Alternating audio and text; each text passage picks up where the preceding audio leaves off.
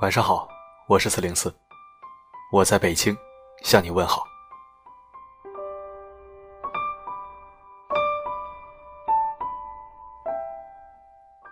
最近过得好吗？是开心的事多呢，还是烦心的事多呢？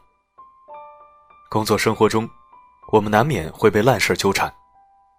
如果你被那些说大不大、说小也挺小的破烂事儿给缠住了，你会如何应对呢？今晚的文章或许会给你一个不错的建议或者帮助，一起来听。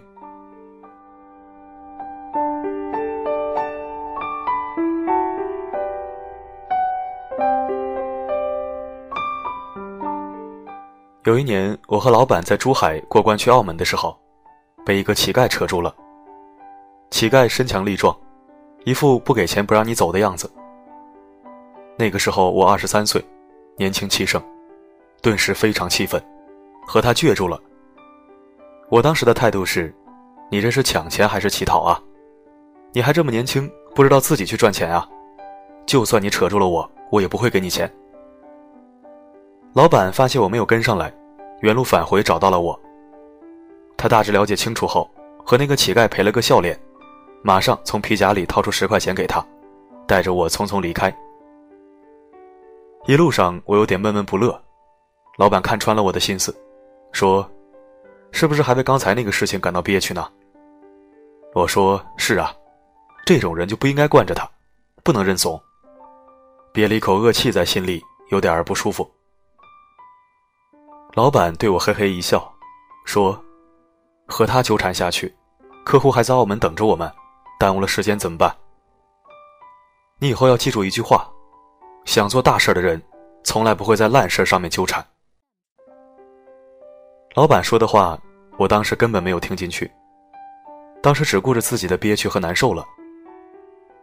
记得有一次高校毕业季，公司在大学里面招聘了一批应届毕业生。其中有个女孩长得高挑漂亮，口才和能力都不错，她和副总的关系处得比较好。在他们那一批应届毕业生中，大部分人都不喜欢这个女孩，尤其是女性。那个时候流言四起，有人说他勾搭副总，企图获得职务晋升，甚至有人说，有一次看到他脸红扑扑的从副总办公室出来，肯定是两个人做了什么见不得人的事情。他和副总的八卦。成了他们那一帮人私下同事聚会闲谈最重要的谈资。有一次我和他一起外出，聊天的时候，我忍不住点了他一下。你知不知道现在公司里面都在传你和副总的绯闻？你要不要避讳或者澄清一下？他却对我付之一笑，说：“没事儿，身正不怕影子歪。我现在真的特别忙，没有闲工夫去扯这些烂事儿。”后来他依然我行我素。根本没有去理会那些嚼舌根子的人。和他接触之后，我发现他真的是很忙。上班的时候，工作做得尽善尽美，为了业绩非常拼，PPT 美得像画卷一样，数据也都非常详实。下班的时候，他不是上英语补习班考职称，就是在健身房，每一天都过得很充实。而那些喜欢嚼舌根子的人，貌似都闲得蛋疼。不仅工作做得差劲，而且没事儿就喜欢聚到一起聊别人的八卦和隐私，仿佛他们就靠着这些东西度过闲得无聊的日子。一年后，戏剧性的一幕来了，副总结婚了，新娘不是他，而他也新交了男朋友，他和副总的绯闻不攻自破，那些散布谣言的人被啪啪打脸。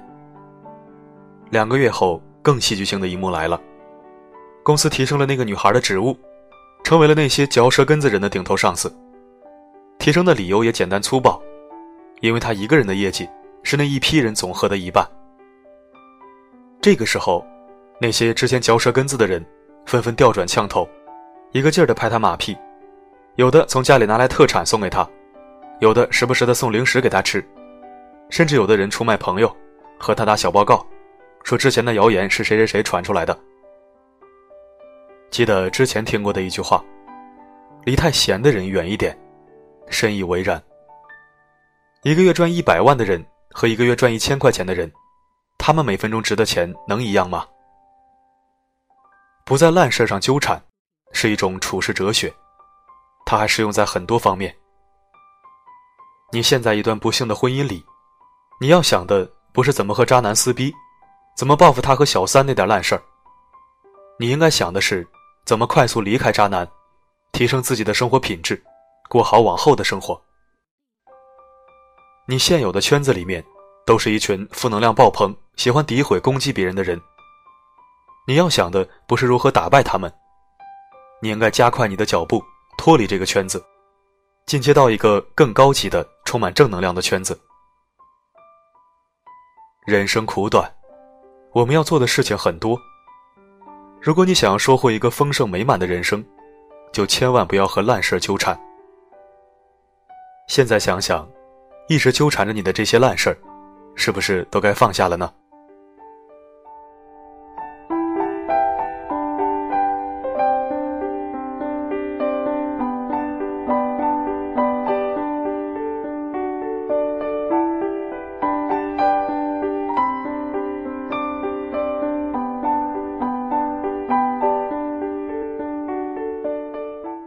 感谢收听本期声音面包，我是四零四。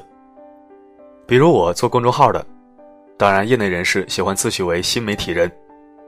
嗯，我就是个做公众号的，每天和各种平台对接人或者媒体编辑打交道，总要面对一些琐碎而又不能不做的事情。说实话，其实挺烦躁的。咱们是老百姓，虽然没有国家总理忙，但是老百姓有老百姓的忙。一旦你忙起来，真的希望这个世界上少一些烂事儿，多一些正事儿。当你真的忙到焦头烂额的时候，一定不要在烂事上浪费时间。我吃过这个亏，真的是得不偿失，甚至压根什么也得不到。因为在烂事上分出个输赢对错，没有任何意义。希望你的生活里没有烂事儿，每一个人都能为了自己多做正事儿。好了，今晚的分享就到这里。每个夜晚，为你而来。不管发生什么，我一直都在。